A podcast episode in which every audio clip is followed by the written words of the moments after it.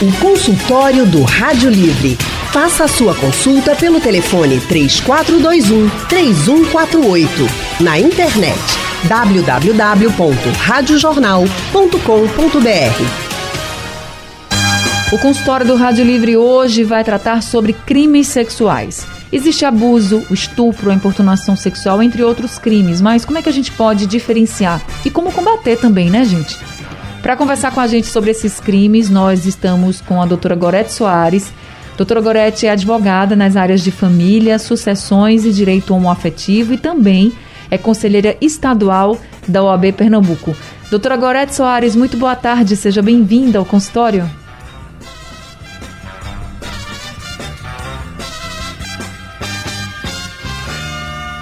Será que a doutora Gorete está me ouvindo? Oi, boa tarde, Agora... Anne. É um prazer estar falando com vocês e com seus ouvintes. Doutora Gorete, muito prazer tenho eu em estar conversando com a senhora aqui nesse consultório para a gente poder esclarecer muitas dessas questões que trazem muitas dúvidas de fato. São crimes recorrentes, infelizmente, né, no, no nosso país, Sim. mas que ainda trazem muitas dúvidas para as pessoas. E quem também está com a gente aqui para nos ajudar nesse debate é a delegada Jéssica Ramos, doutora Jéssica, delegada da mulher, lá no município do Paulista. Doutora Jéssica Ramos, muito boa tarde, seja bem-vinda também ao consultório. Obrigada. É, boa tarde, pessoal, boa tarde, ouvintes da Rádio Jornal. Estou aqui para dar minha melhor contribuição aqui à tarde de vocês e debater um pouco sobre os crimes sexuais e sobre os casos recentes né, que tem acontecido envolvendo aí esse abuso sexual, principalmente com relação às crianças e adolescentes. E aí, já pegando como gancho essa questão das crianças e adolescentes, ah, muitas vezes a gente fica assim sem saber: foi abuso? Foi estupro? Recentemente, todo mundo acompanhou aquele caso da menina de 11 anos lá em Santa Catarina, que foi notícia no Brasil inteiro, foi estuprada e teve a questão do aborto, mas é, muito se falou também de que ela tinha um namoradinho que também era adolescente. Doutora Jéssica, ela tinha 11 anos de idade. Até que idade, por exemplo, é, é considerado assim um estupro, uhum. mesmo se for um, um relacionamento consentido é, e for com uma adolescente também, uma pessoa menor de idade. Queria que a senhora explicasse um pouco no âmbito né, da Sim. polícia como é que vocês fazem essa avaliação. Bom, até 14 anos de idade, ou seja, o menor de 14, ele não tem o que a gente chama de é, o poder de consentir para fazer um ato sexual. Né? Então nós temos que o menor de 14 anos ele não pode ser sujeito a uma relação sexual. E se o for, isso será considerado estupro de vulnerável pela nossa legislação. Não entra aqui em debate se a pessoa menor de 14 tinha experiência, se queria, se não queria o ato sexual. Por quê? Por razões de política criminal no Brasil, nós adotamos o entendimento de que o menor de 14 não tem esse poder de consentimento para relações sexuais, né? Esse caso aí que você está falando é muito interessante porque a pessoa vítima, a menina, né, tinha em torno de 10, 11 anos, né, no dia dos fatos e a gente considera o dia dos fatos para todas as considerações jurídicas criminais. E ela não tinha o, o consentimento válido para essas relações sexuais que foram, é, digamos assim, cometidas né, com um adolescente, com uma pessoa de 12 anos. A, pessoa, a criança, né, ou o adolescente de 12 anos, na verdade, é considerado adolescente pela nossa legislação penal. E ele sim pode cometer atos infracionais que são análogos a crimes. Então, na verdade, o que é que ficou muito em pauta com esse caso, né? Já que essa criança sofreu, digamos assim, um abuso sexual por parte de um adolescente, será que a gente pode chamar de crime o que houve? Será que a pessoa que produziu, né, toda essa questão sexual pode ser sim é penalizada? Será que ela foi vítima de um crime ou será que por se tratarem de duas pessoas pessoas menores de 14, será que vai ficar por isso mesmo, né? Então, o que é que a gente tem? Sim, ela foi vítima de um ato infracional análogo ao crime de estupro cometido por um adolescente, né? E em, é, e vice-versa, digamos assim, ela também seria cometedora desse é, ato infracional análogo ao crime de estupro em relação a ele. Se no caso, se no caso ele tivesse 11 anos e ela tivesse 12. Mesmo ele tendo 12, porque todo aquele menor de 14, se sofrer uma relação sexual, está ali sofrendo um estupro de vulnerável. Ocorre que ela, como criança, não pode receber nenhuma reprimenda que seja uma medida socioeducativa que um adolescente já pode receber. Então, o adolescente, a partir de 12 anos de idade, ele não recebe uma pena para um crime, porque na verdade não foi um crime, a gente chama de ato infracional análogo a crime. Então, ele sofre uma medida socioeducativa para fins primordialmente educativos com uhum. relação àquele ato. Mas ela, como criança menor de 12, ela não pode sofrer essas medidas socioeducativas. O que ela pode sofrer são medidas educativas, né? São medidas ali tomadas pelo juiz, talvez uma orientação dos pais, uma coisa mais leve. Então, ela não seria penalizada por esse, esse ato sexual, mas o adolescente sim, então, de fato, ela foi vítima de um ato infracional análogo ao crime de estupro, mesmo tendo sido feito por uma pessoa de 12 anos, certo? Então, sim, em linhas gerais, popularmente falando, a gente pode dizer que houve, entre aspas, um crime, sim, certo? E outra coisa muito interessante é que é totalmente dentro dos ditames legais ela querer e conseguir esse abortamento. Por quê? O abortamento, que vem oriundo de uma situação de abuso sexual, ele está dentro de uma excludente de ilicitude que exclui o crime. Por quê? Porque aí nós temos o aborto que a gente chama de humanitário ou piedoso, que é aquele aborto que é concedido pelo médico, independentemente de autorização judicial para que aquele feto seja, enfim, abortado e seja retirado do corpo daquela pessoa. E isso não depende, friso, de autorização judicial. Basta que a vítima declare que foi vítima de abuso sexual, né? É, inclusive o registro do BO não é é, solicitado para fins de abortamento. Esse abortamento ele é devido nos casos, em todos os casos, né, de é, crimes sexuais em que a mulher deseja esse abortamento. Né? Então, essa criança, simplesmente, ao ser analisada porventura é, por um juiz, né, qualquer procedimento que haja nesse sentido, o juiz deve simplesmente dar o direito que essa pessoa tem por lei. Né? Então, isso não deve ser analisado à, à luz do achar e do, do que o juiz pensa ou não sobre isso, se ele concorda, se discorda. A lei é feita para todos, é genérica e deve ser simplesmente aplicada ao, ao caso concreto, certo? Certo. Doutora Gorete, com relação a, a, essa questão do aborto na menina lá de 11 anos de idade, que é, foi outro ponto bem polêmico também desse caso, é, quando a, a doutora Jéssica coloca aqui, né, que a mulher que sofre, a adolescente que sofre, por exemplo, um estupro, ela tem esse direito de escolher se vai fazer ou não o aborto legal. No caso, era uma criança. Quem decidia nesse caso? Quem deveria decidir? Ela ou por ser uma criança, ela sendo uma criança, ou os pais, os responsáveis porque ela é uma criança, enfim, não deveria nem estar passando por uma situação dessa. Ninguém merece, né? Imagina uma criança que deveria ser muito mais respeitada, porque é, é a criança, ela é assim, o símbolo da inocência. E aí vocês podem estar dizendo, não, mas ela, se ela namorava, se ela tem, não interessa. Ela é uma criança, precisa ser respeitada. E eu queria saber, nesses casos envolvendo crianças, doutora, quem deve decidir se vai fazer o aborto ou não? É a própria vítima ou tem que ser os pais os responsáveis? É, boa tarde. Olha, geralmente quem decide é, a ponto de tomar a iniciativa ao pé da letra são os pais, porque ela é uma criança, ela é ainda uma pessoa em, em crescimento, né, em desenvolvimento. Embora seja importante e deva ser ouvida a vontade da criança, e, e mesmo que ela não entenda. Esse caso é um caso muito emblemático, porque isso mostra uma violência de tamanha é, é, de extrema. Nós estamos falando de uma violência extrema. Uma violência extrema, que foi o estupro de uma criança de 10 anos, e uma violência extrema praticada pelo Estado, né? É, nesse caso aí, ficou muito claro que a juíza exorbitou da sua função quando alongou o período de gestação, internando essa criança numa unidade onde supostamente aguardaria um parto. Isso aí é completamente contra a lei, isso é completamente ilegal. Algumas pessoas que alegaram isso, alegam dentro de um contexto religioso, é, mas esquecem, por exemplo, que ali também tem uma pessoa que está em extrema vulnerabilidade. Você está tendo que optar entre uma, entre uma proposta de vida e uma vida que já existe, que está ali correndo risco.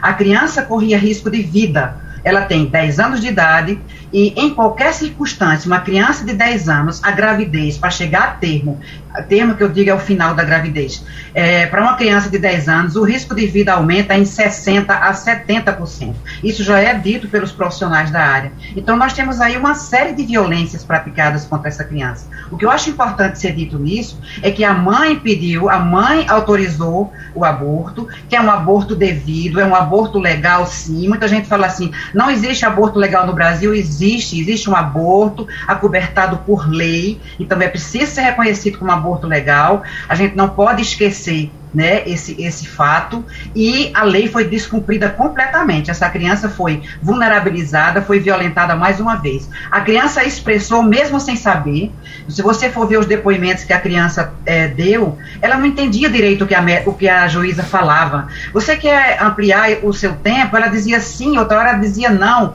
Era uma criança, gente. Uma criança que foi violada, uma criança que foi estuprada, violentada, e estava sendo violentada novamente pelo simples fato de ter sido negado a ela o direito ao aborto. Então, nesse caso, os pais é quem autoriza o aborto, a criança pode ser ouvida sim, mas a definição final é dos pais, que são seus representantes legais. Isso, gente, a gente está aqui colocando o exemplo dessa criança lá de Santa Catarina, mas serve para todo mundo, porque como a doutora Jéssica colocou, doutora Gorete aqui reiterou, reforçou aqui para a gente, a lei é para todos. Então, se você tem um caso de um estupro, uma criança, um adolescente, e essa criança foi estuprada e tem esse direito de fazer o aborto e quer, a família quer, enfim, tem o direito, vai fazer. Se é uma criança, quem vai decidir são os pais, mas a doutora Gorete já colocou aqui. Ela também pode ser ouvida, então a gente não pode é, violentar ainda mais a vítima, sabe? Eu acho que existe uma um movimento muito grande assim de culpabilizar a vítima em tudo. Reptimização, né? Exatamente, assim, a pessoa já foi vítima, então não precisa mais você estar tá culpando ela de nada, ela é vítima, ela não tem culpa. A gente precisa que a lei seja aplicada e seja feita da melhor forma possível. Inclusive, esse debate está sendo feito hoje aqui por causa de tudo isso que está acontecendo no Brasil, de todas essas discussões. A gente precisa entender o que é que diz a lei, que vale para todo mundo. E a gente não ficar aí nos nossos achismos. Eu posso ter uma opinião, a doutora Jéssica pode ter outra, a doutora Gorete pode ter outra, e você que está me ouvindo pode ter outra. Mas a gente tem que seguir a lei, e o que diz a lei é isso que a gente está debatendo aqui. Consultório do Rádio Livre hoje, falando sobre crimes sexuais, nós estamos conversando com a doutora Gorete Soares, que é advogada nas áreas de família, sucessões e direito homoafetivo, também é conselheira estadual da OAB, Pernambuco, e nossa outra convidada é a delegada Jéssica Ramos, que é delegada da mulher da cidade do Paulista. Temos alguns ouvintes conosco. Paulo Henrique do Cordeiro é o primeiro deles, aqui é o telefone. Oi, Paulo Henrique, seja bem-vindo ao consultório. Anne, querida, boa tarde. Boa tarde às doutoras presentes, advogada, a delegada. Reitero que, como sempre, né, Anne, hoje muito mais um debate de um tema tão importante, tão caro para a nossa sociedade.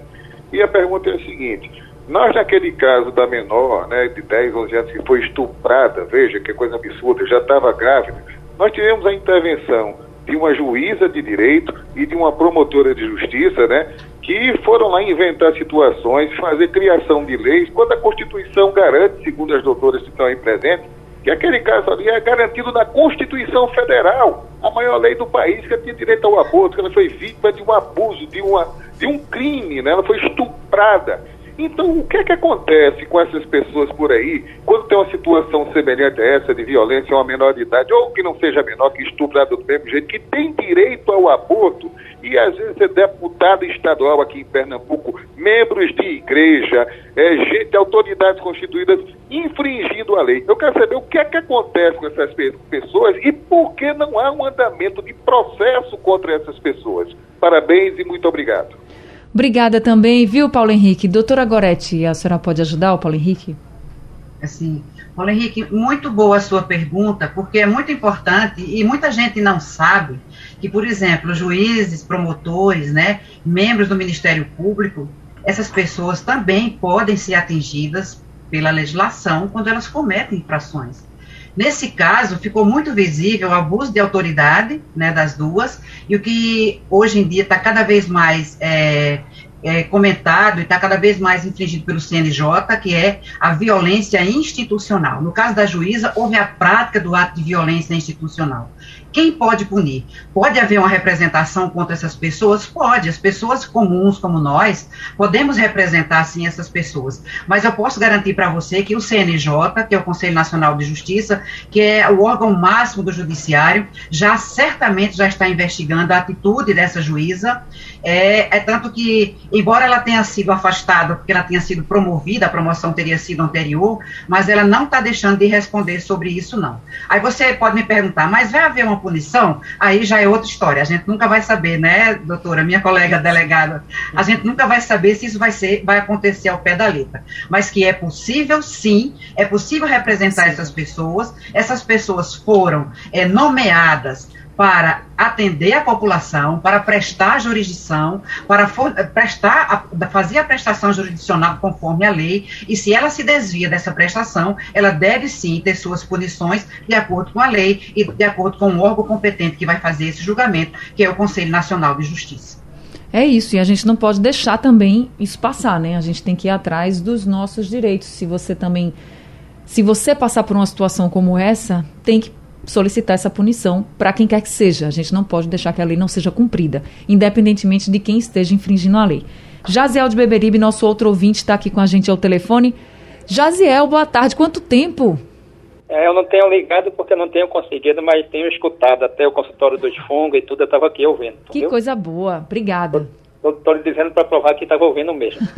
tá certo. É, agora, vê bem, é, Ana, nesse mesmo caso também, teve também o, o, o, hospital também, que os médicos rejeitaram a fazer também o aborto.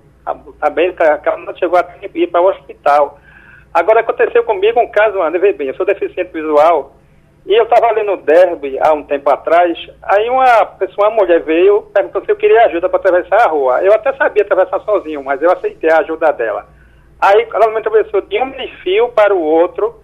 Quando chegou no outro lado, ela disse, eu posso lhe dizer uma coisa? Eu disse, pode. Ela disse, aí você é muito bonito, viu? Se eu não fosse casada, você ia ser meu homem, mesmo assim. Meu aí, eu, aí eu, na brincadeira, eu disse mesmo assim ela, não, eu posso ser seu homem, não é obrigado seu marido saber, não. Rapaz. Aí, aí veio bem, aí veio, veio o que aconteceu. Aí eu peguei um ônibus um dia para ir pro Getúlio, engenho do meio, aí eu desci lá na parada, uma pessoa me seguindo. Essa mesma mulher foi atrás de mim, batendo nas minhas costas, eu parei. Tá lembrada de mim? Tô não. Ela se identificou, a gente trocou o telefone e a abelha foi pro mel. Mas assim, no caso aí, se eu não é, é, aceitasse isso aí, que tipo de crime ela estava cometendo contra mim que sou homem? Doutora Jéssica. Vamos lá. É, nesse caso, iria depender muito dos atos que ela efetivamente cometeu, né? Porque, por exemplo, se ela tivesse tocado em alguma parte, de repente você estava passando e ela ali vai e passa a mão em algum lugar, né? Seria importunação sexual, isso aí, tá? Mas se você estivesse se referindo ao fato de ela estar lhe buscando constantemente, indo atrás de você, lhe seguindo, isso daí seria perseguição, tá certo? Então seriam dois crimes diferentes aí, é, dependendo sim das atitudes que ela estivesse cometendo, né?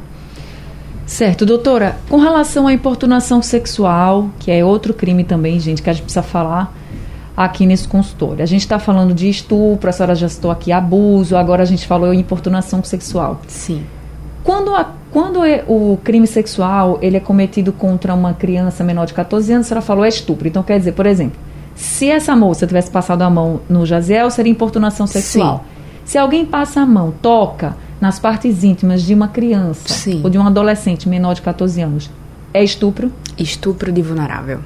Não precisa ter um ato sexual. É, não o... precisa ter penetração. Penetração, né? exatamente. Porque antigamente nós tínhamos que apenas o ato é, sexual de penetração e assemelhados é que seriam é, caracterizados como crime de estupro. No entanto, atualmente, atos libidinosos, que a gente chama é aquela coisa de pegar né, nos órgãos íntimos, é, de de, despir a, pessoa, mão, né? tocar, é, enfim, usar a boca, essas coisas todas, nós chamamos de atos libidinosos. E esses atos libidinosos, eles também estão incluídos aí no crime de estupro, certo? Até os 14 anos. Não até, enfim, e aí não tem idade, certo? Então, numa mulher, Mas, por exemplo, adulta. Uma mulher adulta que vinha a ser tocada nas suas partes íntimas de forma indesejada, de forma forçada, ou com ameaça ou com violência, né? Ela vai ser vítima de estupro.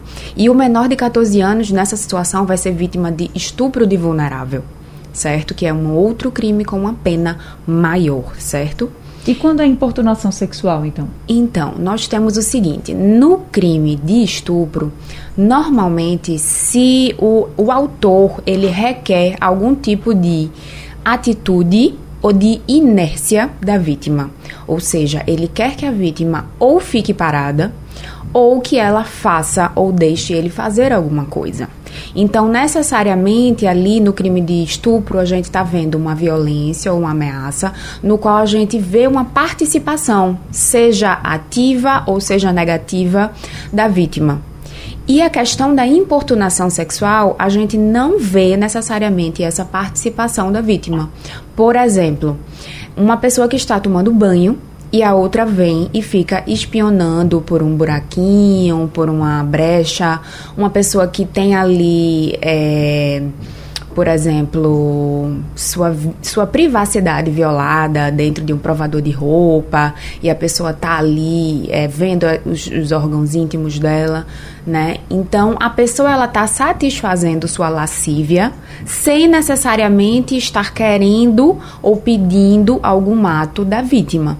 Então, por exemplo, se eu tô dentro de um ônibus, né, e alguém vem e simplesmente passa com a mão na minha coxa, eu não sofri uma violência, não sofri uma ameaça, não sofri um constrangimento, não teve nenhuma participação minha. Então, aquele passar de mão no ônibus foi uma coisa que independeu totalmente de mim. Então, foi uma importunação sexual. Mas a partir do momento em que eu tivesse sendo constrangida através de uma ameaça ou de uma violência a fazer alguma coisa ou a deixar que se fizesse comigo, aí seria um estupro. Então eu tenho aí a participação da vítima, a necessidade dela como um divisor de águas entre a importunação sexual e o estupro. Consultório do Rádio Livre hoje falando sobre crimes sexuais. Estamos conversando aqui com a delegada Jéssica Ramos e também com a advogada nas áreas de família, sucessões e direito homoafetivo, a doutora Gorete Soares. Doutora Gorete, outro caso que chamou muita atenção, muita, de muita repercussão, foi o caso da atriz Clara Castanho, em que ela assumiu né, que foi estuprada e só veio a público porque ela resolveu ter o bebê quando ela descobriu a gravidez, a gravidez fruto de um estupro, gente. Ela já estava no final, ela resolveu levar a gravidez até o fim. Ela já tem 21 anos e teve o bebê, mas ela deu o bebê para adoção. Então muita gente também criticou Clara Castanho, falou que ela não devia ter feito isso. Mas eu queria que a senhora falasse um pouco sobre essa legalidade também de poder dar esse bebê para adoção. A gente já falou aqui da legalidade do aborto em casos de estupro, mas o que ela fez também está dentro da lei, né, doutora? Inclusive, ela disse que passou por todos os trâmites, foi para a justiça, Sim. fez tudo dentro da lei, né? A entrega responsável de criança para adoção, ela é extremamente legal, plenamente legal, está previsto inclusive no Estatuto da Criança e do Adolescente. Lamentavelmente, nós temos uma cultura de vitimização da mulher. Temos uma cultura de acusar a mulher que não quer ter filhos de que ela é obrigada a gerar aquele filho, né? É, inclusive, em 2015, eu lancei um livro, O Direito de Não Ser Mãe, onde eu abordo essa temática do, do direito que as mulheres têm de escolher pela maternidade ou não. Nós temos uma cultura machista, patriarcal, de que toda mulher, porque ela tem útero, ovários, tem aparelhos reprodutivos para gerar filhos, ela obrigatoriamente precisa gerar esses filhos, mesmo que deseje ou não. Existe também um equívoco imaginar que toda mulher é destinada à maternidade. Isso não é verdade. Né? A maternidade é uma escolha e deve ser uma escolha, inclusive para garantir que nasçam filhos sadios do ponto de vista psíquico e emocional. O caso de Clara Castanha, ela vem trazer essa, essa realidade para a gente agora, deixando bem claro o seguinte, que nenhuma mulher, independente de ser estupro ou não, viu, Anne? Porque no caso dela foi estupro, e ela tinha o direito ao aborto, ela tinha o direito à entrega responsável, ela optou por não fazer o aborto, fez a entrega responsável. Veja como é curiosa a nossa cultura machista de opressão às mulheres. Se as mulheres é, fazem o, o aborto, são condenadas porque são criminosas, porque fazem um aborto. Se não fazem um aborto, tem a criança, se submete, imagina o sofrimento de uma mulher estuprada, gerar um filho durante nove meses de um estuprador. Isso. A gente está falando de um estuprador, gente. A gente não está falando de um pai. Gente, aquela criança é fruto de um estupro ela é filha de um estuprador, de um homem criminoso que sequer, ou ela conhece, ou ela deixa de conhecer, não importa. O que importa é que é um estuprador. Então, ela gerou essa criança, ela pariu a criança e deu para adoção. Fez um grande bem, não só a criança, mas alguma família que adotou essa criança. E mesmo assim, foi punida nas redes sociais, mesmo assim foi criticada. Então, é lamentável, é preciso que haja uma mudança nessa realidade, nessa concepção, para que as mulheres tenham direito ao seu corpo. O corpo da mulher pertence à mulher, não pertence ao Estado, não pertence aos homens, pertence às mulheres. Somos nós mulheres que devemos decidir se desejamos ou não a gravidez, desejamos ou não engravidar, o que faremos ou não com o produto daquela gravidez. Eu acho que passa por aí esse questionamento em relação a Clara Castanho. E se você me permitir, Ana, eu queria fazer só uma observação claro. em relação ao estupro de vulnerável, bem rapidinho. Lembrar que estupro de vulnerável também se estende para pessoas que não têm condições de discernir não só menores de 14 anos, mas qualquer pessoa que tenha problemas mentais, qualquer pessoa que por alguma razão não esteja em condições de dizer sim em relação ao ato sexual, inclusive as pessoas que as mulheres que são drogadas para, para a prática sexual e as mulheres que bebem, que homens que fazem com que as mulheres bebam para isso. Então, o crime fica assemelhado a isso. É considerado é, também uma forma de vulnerabilidade daquelas mulheres, né? Eu acho que é muito importante que a gente perceba isso, porque muita gente diz, ah, porque bebeu? Porque estava se divertindo, né? Não estava bebendo para ser estuprado ou para ser violada. Então, no momento que bebe, no momento que é drogada, quando joga uma bolinha lá no seu copo, essa pessoa perdeu a capacidade de dizer sim, perdeu a capacidade de, é, de ter a sua vontade direcionada para a prática sexual. Então, ela foi abusada e é um estupro com um, um potencial muito mais elevado. É e eu queria para ajustar isso aí. Claro, e foi importante também falar sobre isso. E só para finalizar, a gente está acabando com o história, mas eu, eu queria finalizar. Quando a doutora falou assim, é, o que Clara Castanho fez, né? Ela fez dentro da legalidade. Fez. A entrega responsável não é crime. Crime é abandonar o bebê. Estou certa, doutora? A única hipótese em que seria é, um ato criminoso da Clara Castanho seria se ela tivesse gerido a criança, parido e simplesmente abandonado a criança à própria sorte. Daí nós teríamos sim o crime né, de abandono de recém-nascido, abandono de incapaz, né? Então, temos quatro situações, né? Ela gestou, pariu e poderia ficar com a criança, isso seria legal, né? Como normalmente acontece. Ela gestou, pariu e é, deu a adoção, isso é totalmente legal.